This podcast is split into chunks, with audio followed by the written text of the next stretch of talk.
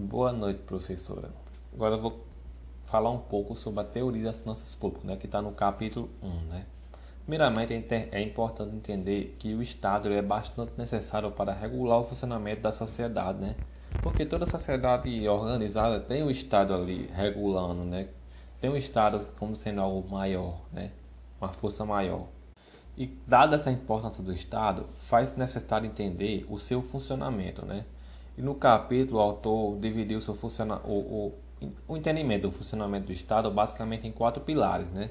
Começando pelas falhas de mercado, né? Que as falhas de mercado nada mais é do que aquilo que inviabiliza, por exemplo, ter um ótimo de Pareto, ou seja, ninguém vai melhorar a sua situação sem causar prejuízo a outros agentes, né? As falhas de mercado faz isso acontecer, né? Que ninguém vai melhorar a sua situação sem que isso prejudique a de outras pessoas, de outros agentes.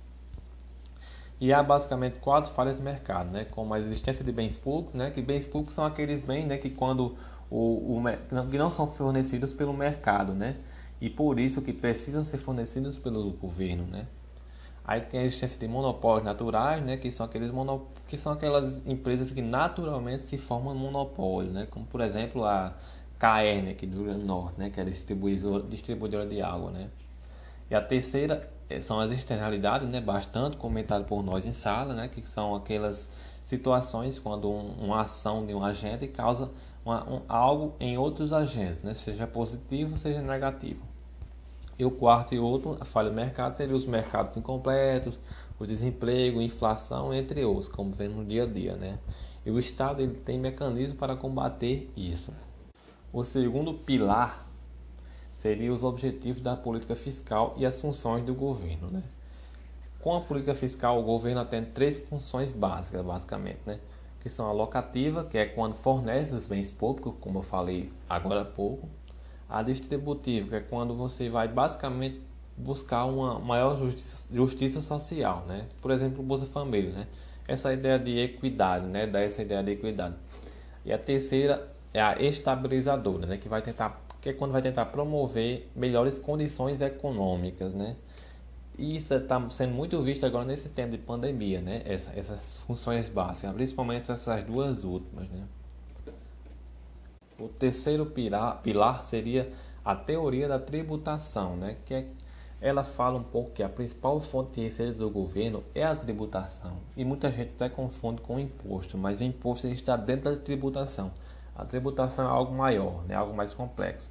E essa tributação ela, ela permite que o governo ele leve a cabo seus objetivos, ou seja, que ele realize o que ele pensa, né, de acordo com sua ideologia, suas ações entre outros.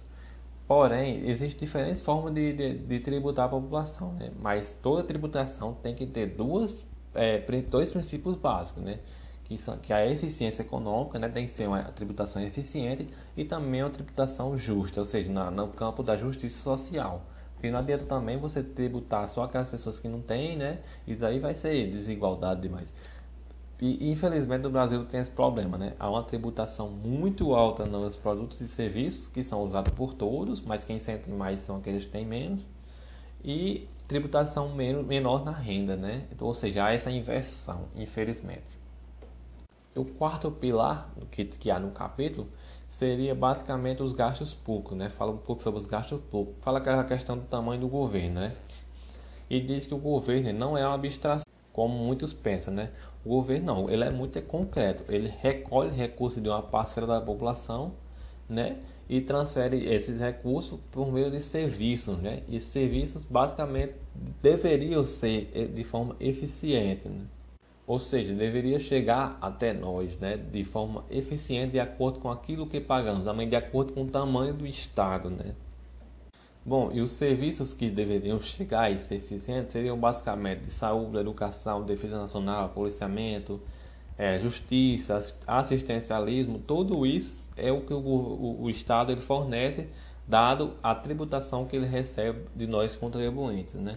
Sim, e esses recursos, na maior parte deles, eles, concorrem com o setor privado. Bom, era basicamente isso. Obrigado, professor.